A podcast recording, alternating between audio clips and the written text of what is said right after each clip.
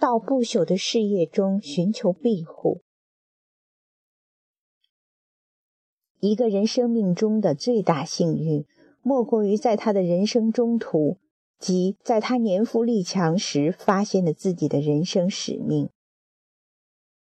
巴尔沃亚知道，自己正面临着这样的赌博：不是在断头台上悲惨的死去，就是名垂千古。他得首先用收买的方法取得朝廷的和解，追认他的恶劣行径。篡夺的权利是合法和有效的。为此，这个昔日的叛乱者现在却作为最最殷勤的臣仆，不仅给伊斯奥尼奥拉岛上、伊斯帕尼奥拉岛上的王家财务总管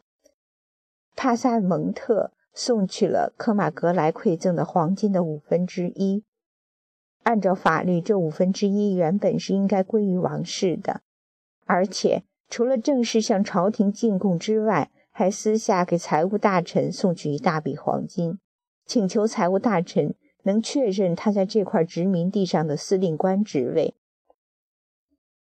在暗数事故、玩弄手腕方面，他可比刻板耿直的法学家恩西索有经验。财务总管帕萨蒙特虽然对此没有任何权限，不过。为了感谢那一大笔资金，给巴尔沃亚寄来了一张实际并无价值的临时文书。与此同时，巴尔沃亚为了寻求各方面的保证，又向西班牙派去两名自己最可靠的亲信，以便直接向朝廷禀奏他为王室建立的功绩和报告他从酋长那里探听到的重要消息。巴尔沃亚向塞维利亚报告说，他只需要一千兵力，就能保证为卡斯蒂利亚干出迄今任何一个西班牙人还从未干过的许多事情。他将负责去找到那个新的海洋，和去占领那个终于找到了的黄金国。哥伦布答应找到而始终没有找到的黄金国，他。巴尔沃亚要去征服他。现在看来，对于这个叛乱者和亡命之徒，这个处于劣势的家伙来说，似乎一切又都变得有利了。然而，从西班牙驶来的下一艘船却带来一个非常坏的消息：他在叛乱时的一名同党，也就是。他派到西班牙去向朝廷反驳被夺了权的恩西索所提出的控告的那个亲信回来报告说，事态的发展对巴尔沃亚非常不利，甚至有生命之虞。那个受聘上当的学士已经向西班牙的法庭控告了这个掠取他的权利的强盗。巴尔沃亚已被判处要向他进行赔偿。另一方面，那个可能使他得救的关于附近南海情况的消息，却还没有送到西班牙。不管怎么样，下一艘船肯定会把一名法庭的人员送到这里来清算巴尔沃亚的叛乱行为，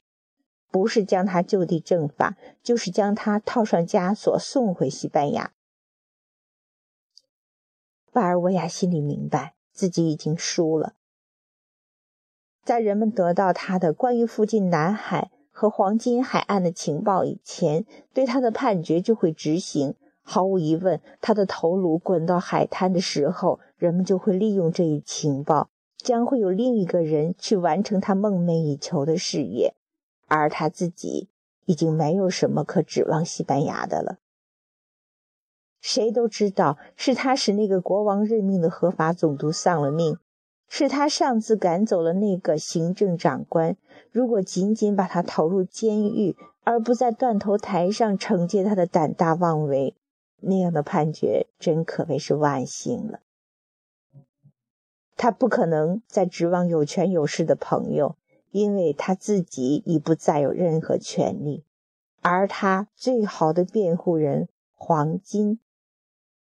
声音还太微弱。不足以保证他得到宽恕。现在，只有一件事情使他免遭因大胆的冒险行为而受惩罚，就是去干一件更为大胆的冒险事。